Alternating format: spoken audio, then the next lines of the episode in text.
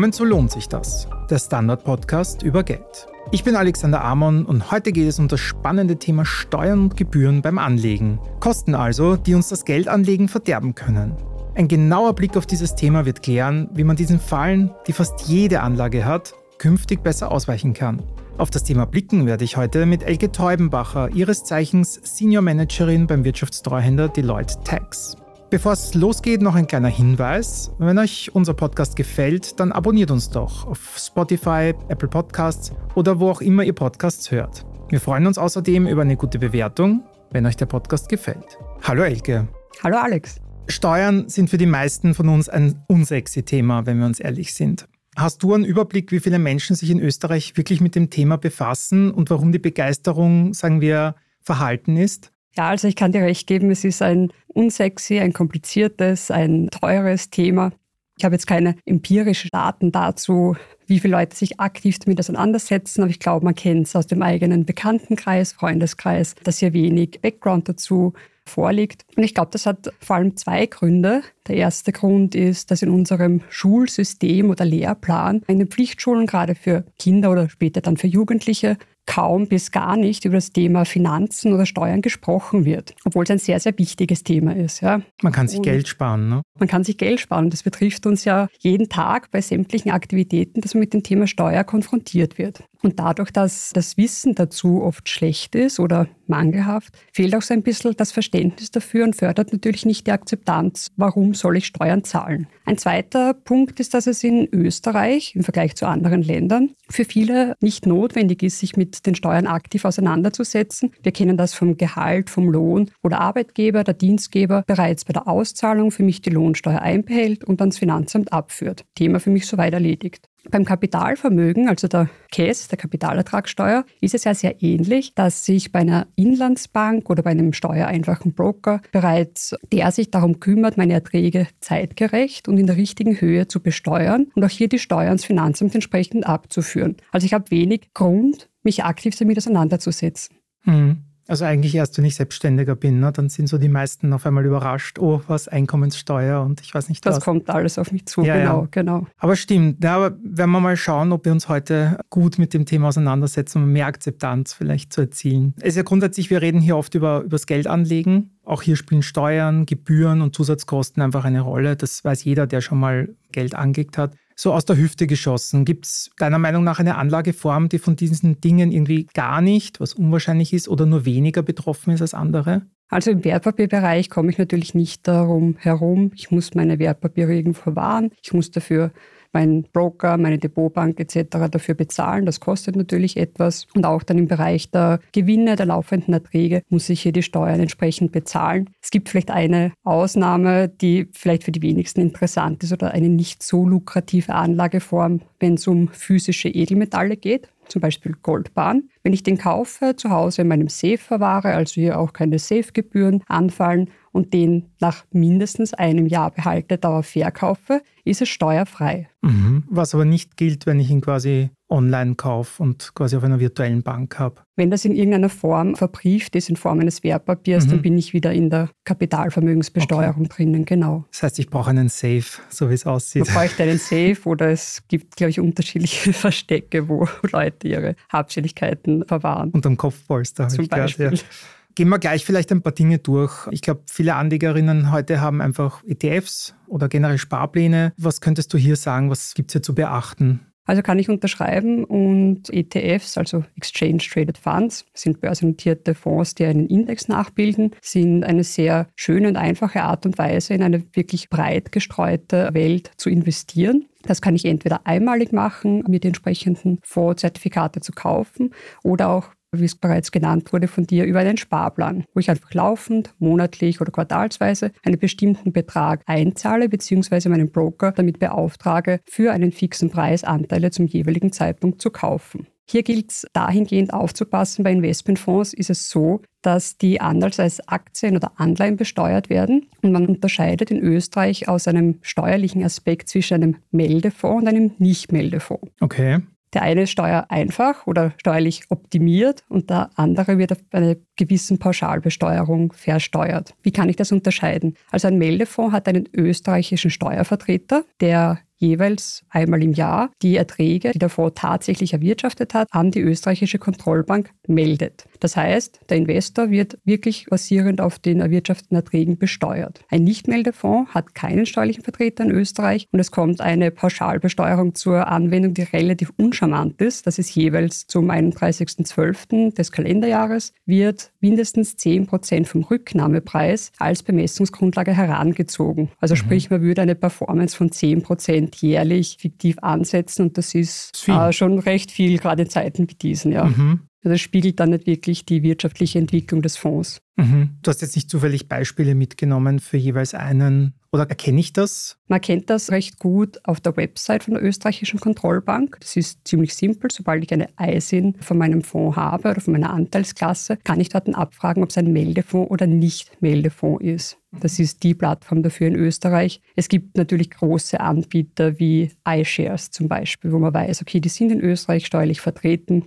Aber sicher ist sicher, man sollte den Status Vorkauf abfragen, danach ist es leider zu spät. ja. Und man darf sich auch nicht darauf verlassen, dass wenn das einmal ein Meldefonds war oder ist, dass das unverändert für die Zukunft so bleibt. Okay, das heißt laufend informieren eigentlich. Genau, spätestens vor Jahresende ja. wäre es gut, das nochmal zu überprüfen. Okay, gerade bei Fonds wird fast jeder eigentlich angeboten, tesorierend oder ausschüttend. Mhm. Jetzt war das, ich habe es zumindest in Deutschland mitgekriegt, irgendwie steuerlich schlauer tesorierend zu nehmen. Das hat sich aber offenbar geändert. Wie schaut es denn da in Österreich aus? Gibt es da eine Empfehlung? Also Deutschland, beziehungsweise in der Vergangenheit haben wir ja ein sehr ähnliches System gehabt. Österreich hat von Deutschland abgeschaut, mhm. grundsätzlich nicht unüblich eben im Steuerrecht. Deutschland hat sich dann aber entschlossen, dieses System aufzugeben, so wie wir es in Österreich leben. Und grundsätzlich ist es bei uns steuerlich so, dass ein ausschüttender Fonds und ein tesorierender Fonds gleichgestellt sind. Der okay. Unterschied ist jedoch der, dass ich beim Ausschütten natürlich regelmäßig im Idealfall Cash etwas erhalte. Beim tesorierenden Fonds muss ich auch einmal jährlich diese sogenannten ausschüttungsgleichen Erträge besteuern. Und das schmerzt viele oder führt zu einem Unverständnis, weil ich zahle für etwas Steuer, wo ich aber jetzt cashmäßig nichts auf mein Konto erhalten habe. Mhm. Ich weiß jetzt gar nicht, haben wir gesagt, was Tesorieren, die meisten werden es wahrscheinlich wissen, aber mhm. Tesorierend ist ja quasi, wenn ich den Ertrag, den ich erwirtschafte, dann auch gleich wieder investiere. Das wird gleich wieder veranlagt innerhalb mhm, genau. des Fonds, ganz genau. Und erst bei Verkauf des Fondsanteils bekomme ich dann den entsprechenden Gewinn. Mhm. Das heißt, also gibt es gar keine steuerliche Empfehlung, welches mehr Sinn macht aus dieser Perspektive, oder? Nein, das ist eher Geschmackssache und eine Entscheidungsfrage, brauche ich laufend diese Erträge, mhm. ja, um vielleicht liquide zu sein, was auch immer. Ja, muss ich schon sehr viel mein, anlegen wahrscheinlich. Meinen Alltag zu finanzieren ja. oder macht es vielleicht nicht wirklich mehr Sinn, wenn ich mich darauf verlasse, dass das für mich erledigt wird und die Erträge immer wieder in den Fonds fließen. Mhm, okay.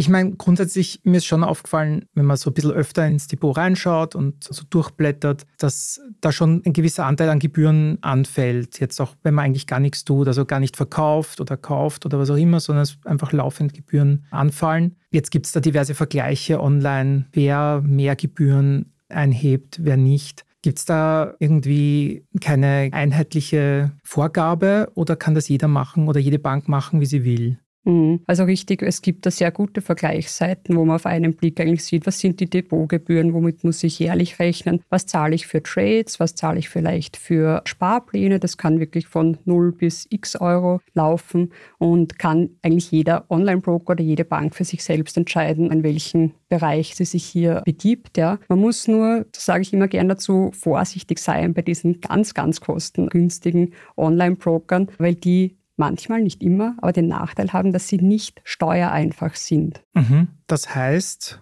sie kümmern sich quasi nicht um Steuern, die ich abführen muss. Richtig, also im Gegenzug zu steuereinfachen Brokern oder inländischen Banken erfolgt hier kein automatischer Kästabzug für mich, auch kein automatischer Verlustausgleich. Dazu können wir dann gern später noch kommen. Und ich muss dann am Ende des Jahres bzw. am Beginn des Folgejahres die Erträge entsprechend in meine Steuererklärung mit aufnehmen. Da mhm. gibt es eigene Formulare dafür, die nicht ganz unkompliziert sind. Also es ist machbar. Ich glaube, die größere Hürde ist eher, die richtigen Bemessungsgrundlagen dann zu finden, wenn man wenig Know-how hat oder sich wenig damit beschäftigt. Der positive Effekt ist, dass meine Erträge nicht laufend besteuert werden, sondern dass es hier zu einer gewissen Steuerstundung kommt, weil ich ja dann erst im Zuge der Steuererklärung beziehungsweise wenn ich den Bescheid erhalte, die kumulierte Steuer abführen muss. Mhm. Das heißt, wenn es nur da liegt und ich Gewinn erwirtschafte, dann tangiert mich das noch nicht. Außer Stichpunkt Fonds die ausschüttungsgleichen Erträge. Ah, also man darf nicht glauben, wenn ich auf meinem Depot nicht trade und jetzt nur tesorierende Fonds herumliegen habe, habe ich mit meiner Steuererklärung nichts zu tun. Okay, na welchem Punkt? Ich meine, da wird es irgendeinen Freibetrag geben, wo ich noch nichts machen muss. Ja, würde man meinen, für kästpflichtige Erträge gilt das leider nicht. Wirklich? Ja. Okay. Wenn ich mal meine Steuerberaterin anrufen, würde ich sagen. Wir haben eh gesagt, also das mit den Online-Banken hast du jetzt auch schon ein bisschen erwähnt. Die haben meistens einfach bessere Konditionen oder oftmals bessere Konditionen. Wahrscheinlich sie brauchen halt auch keinen Ansprechpartner, keinen direkten, was ja vielen vielleicht auch noch wichtig ist, dass ich jemanden habe, dass ich, wenn ich eine Frage habe, mich an den wenden kann oder auch einmal in eine Bank gehen kann und mir dort Geld abheben kann. Würdest du sagen, gibt es irgendeinen gravierenden Nachteil von einer klassischen österreichischen Bank zu einer Online-Bank und umgekehrt? Mhm. Also abgesehen von den von dir bereits erwähnten Punkten, dass ich eben keinen Ansprechpartner oder zumindest keinen fixen Ansprechpartner habe und es vielleicht auch mit einer technischen Hürde verbunden ist, je nachdem, wie affin ich hier bin, sehe ich für Online-Banken, Online-Broker eigentlich keine Nachteile, weil ich bin zeitlich flexibel, ich bin ortsunabhängig, ich kann Tag und Nacht traden oder mir überlegen, was ich auf meinem Depot mache. Ich habe Einblick in meine Bestände, in mein Girokonto, Kreditkarte etc. Also ich bin wirklich flexibel wie noch nie. Ich glaube, da hat wahrscheinlich auch Corona was dazu getan, dass sich die Leute vielleicht mehr mit Online-Banking beschäftigt haben. Ne? Weil ich meine, früher sind die Leute vielleicht auch gewohnt gewesen, zur Bank zu gehen und dann ging es auf einmal vielleicht nur noch zeitlich beschränkt. Auf einmal ist man draufgekommen, naja, man kann das auch online machen. Hast du da irgendwelche Erfahrungen, dass da ein Umdenken gegeben hat? Also ich habe es vor allem dahingehend gemerkt, trage auch am Wifi vor zum Thema Besteuerung Kapitalvermögen und gerade in den Jahren nach Corona oder während Corona, da waren die Seminare halt dann online, hat es einen irrsinnigen Zuwachs an Privatinvestoren gegeben mit, ich glaube, der Hauptgrund war, dass die Kurse einfach in den Keller gerasselt sind und viele smarterweise dann auf die Idee gekommen sind, jetzt wäre doch ein guter Zeitpunkt einzusteigen. Ich kann mich erinnern, dass die Bank angerufen hat und mich gefragt hat, ob ich eh nicht alles verkaufen will, weil scheinbar viele in Panik waren. Interessant. Ein wichtiges Thema haben wir jetzt noch nicht angesprochen. Steuern. Sollte man tatsächlich gut angelegt haben, darf man nie vergessen, dass Gewinne versteuert gehören. Wie? Das hört ihr gleich nach einer kurzen Pause. Bis gleich.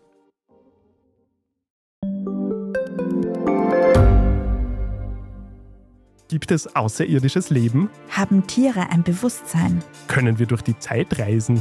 Es gibt so viele große Fragen, die uns Menschen seit Jahrtausenden beschäftigen. Aber erst jetzt kann die Wissenschaft Antworten darauf liefern. Oder neue Rätsel entdecken.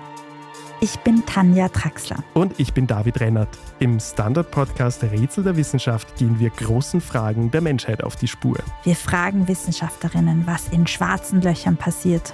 Wo die Aliens bleiben. Und die Fusionskraftwerke. Und wo die Mathematik an ihre Grenzen stößt.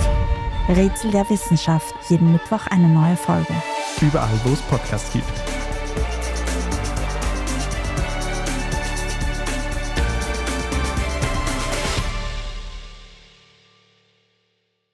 Also, wir haben uns dazu durchgerungen, Geld anzulegen. Fein. Und jetzt hat man tatsächlich irgendwie im Gegensatz zu mir Glück gehabt und hat Gewinne erwirtschaftet. Wie sieht es denn jetzt mit der Versteuerung aus? Oder was haben wir quasi im ersten Teil jetzt noch nicht so behandelt, was hier reinfällt? Zum Thema Gewinnen ist zu sagen, wenn ich einen Plus auf meinem Depot habe, schön für alle und so weit, so gut. Solange ich aber diese Gewinne nicht realisiert habe, also das Wertpapier tatsächlich verkauft habe und mir das dann auch cashmäßig zufließt, habe ich steuerlich hier nichts zu tun, weil unrealisierte Gewinne, also Verluste, einfach irrelevant sind. Okay, das heißt eigentlich, dann kann ich die Füße stillhalten. Aber sobald ich mir quasi was auszahle, muss ich das quasi in die Steuererklärung spätestens mit reinnehmen. Genau, entweder Steuererklärung oder es macht eben der Broker, die Bank für mich. Mhm, ja. Wann gelten Steuern oder wann ist etwas Gewinn? So wie du gesagt hast, wenn es real Gewinn wird. Mhm. Also Steuern gelten in Österreich grundsätzlich beim Zufluss der Erträge. Also in dem Zeitpunkt, wo ich eine Dividende erhalte, wo ich Zinsen erhalte, wird ja automatisch die Cash schon einbehalten und mir fließen die Nettoerträge zu, beziehungsweise bei Gewinnern im Zeitpunkt des Verkaufs, sobald ich diese realisiere, eben mit der Ausnahme, wenn ich jetzt einen nicht steuereinfachen Broker habe oder im Auslandsdepot meine Werte liegen habe, dann ist es im Zeitpunkt, wo ich meine Steuererklärung abgebe, beziehungsweise sobald ich den Bescheid erhalte. Mhm. Und damit wir es einmal laut ausgesprochen haben, bei Verlusten, also wenn ich irgendwas verkaufe mit Verlust, dann greift das nicht, oder?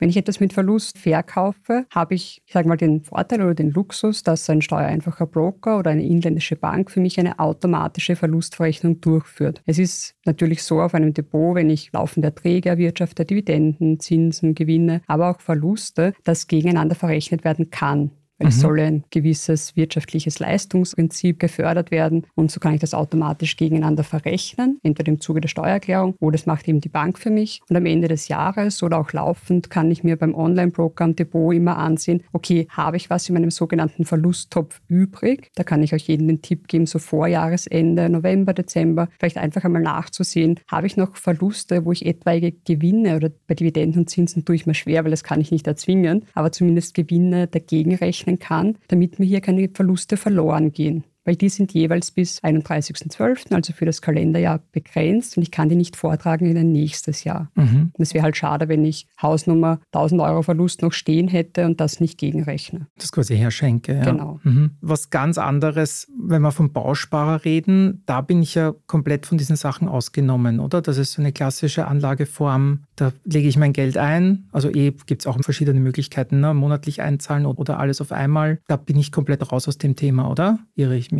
Beim Bausparer muss ich unterscheiden zwischen den Zinsen, die ich erhalte, und der staatlichen Bausparprämie. Mhm. Also das ist, glaube ich, eineinhalb Prozent momentan. Ne? Ja, genau. Also die Prämie ist kästbefreit, das ist richtig, aber die laufenden Zinsen sind ebenso mit Käst zu besteuern und wird entsprechend auch von der Bank abgezogen. Ah, okay. Erledigt auch die Bank, aber eigentlich auch wieder, was ich dann gedanklich abziehen muss, ne? von der schönen Hochrechnung, die ich mir vielleicht mache. Wenn ich es mir vorher ausrechne, was rauskommen soll, dann muss ich das entsprechend berücksichtigen, genau. Dass das lange Gesicht dann zumindest früher da ist als später. Wir haben es eh schon gesagt, mittlerweile sind eigentlich alle Banken und auch Online-Banken zum Teil kümmern sich um die Versteuerung. Gibt es dann trotzdem trotzdem noch irgendeine Falle, in die ich reintappen kann, wenn ich eigentlich sage, okay, ich lege eh vielleicht nur bei meiner Hausbank an oder dann noch bei irgendeinem prominenten Online-Broker? Kann man da eh nichts passieren? Also muss ich mich da eigentlich dann um wenig kümmern?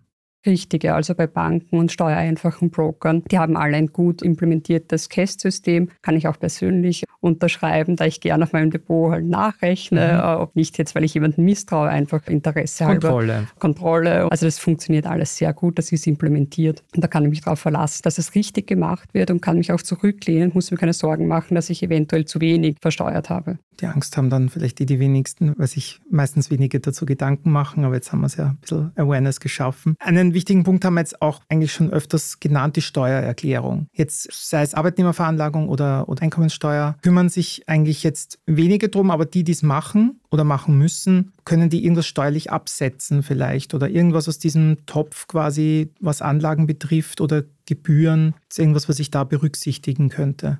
Also im Rahmen vom Kapitalvermögen gilt, dass ich es zwar untereinander verrechnen darf, dieser sogenannte Verlustausgleich, aber ich kann es jetzt natürlich nicht mit anderen Einkunftsarten, sei es Vermietung oder Verpachtung oder mein Arbeitsgehalt entsprechend verrechnen. Ebenso darf ich sämtliche Gebühren für Broker, für Banken etc. nicht abziehen. Also gibt es ein äh, Aufwandsabzugsverbot das ist leider so. Ja, gilt im Betriebsvermögen nämlich nicht. Ja, da darf ich es dagegen rechnen. Im Privatvermögen darf ich es nicht. Ist nicht fair, aber es ist so. Ist so, okay. Ja, ist eigentlich auch nicht schlecht. Du unterrichtest auch in diese Richtung und auch für Leute, die mit dem Thema anfangen. Gibt es da irgendwas, wo du sagst, das sind so die drei Sachen, da sollte man drauf achten? Weil es wirkt jetzt eigentlich nach unserem Gespräch so, es ist gar nicht so kompliziert, wie man vielleicht gedacht hat. Gibt es dann trotzdem quasi was, was du mitgeben möchtest? Gebe gerne einen allgemeinen Tipp immer mit zum Thema Investieren grundsätzlich weil man liest ja so viele Schlagzeilen und Elektroautos sind der absolute Hype und alles, was ESG ist, etc., etc.,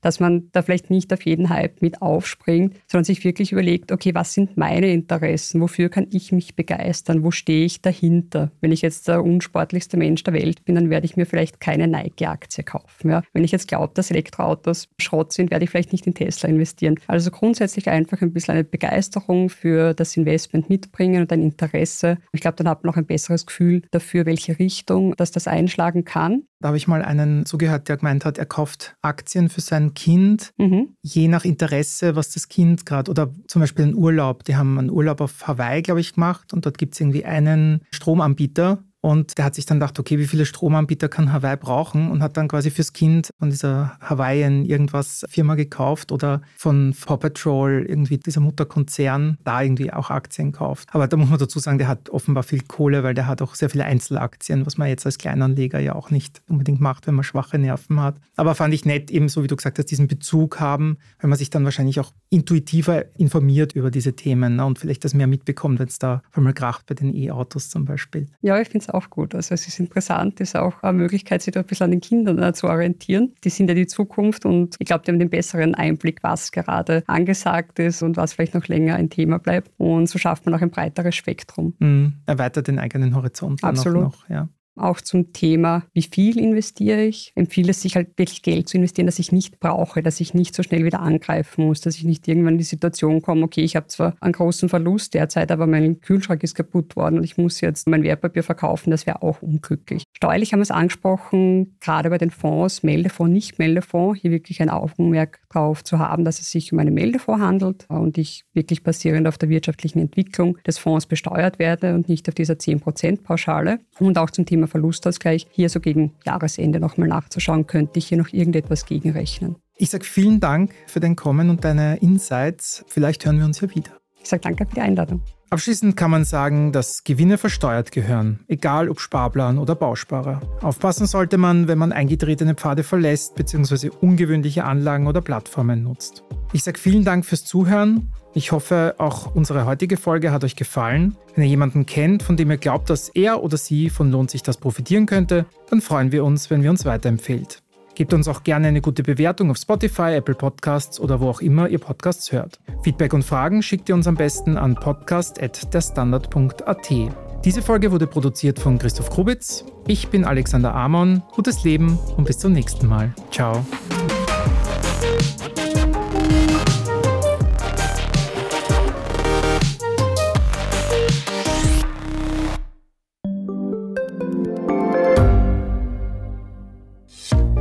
Österreichs Politik ein Korruptionsproblem?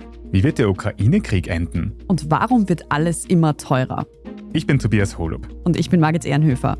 Wir stellen die brennenden Fragen unserer Zeit. Und die Standardredaktion liefert Antworten. Im Thema des Tages, Montag bis Freitag um 17 Uhr, überall, wo es Podcasts gibt.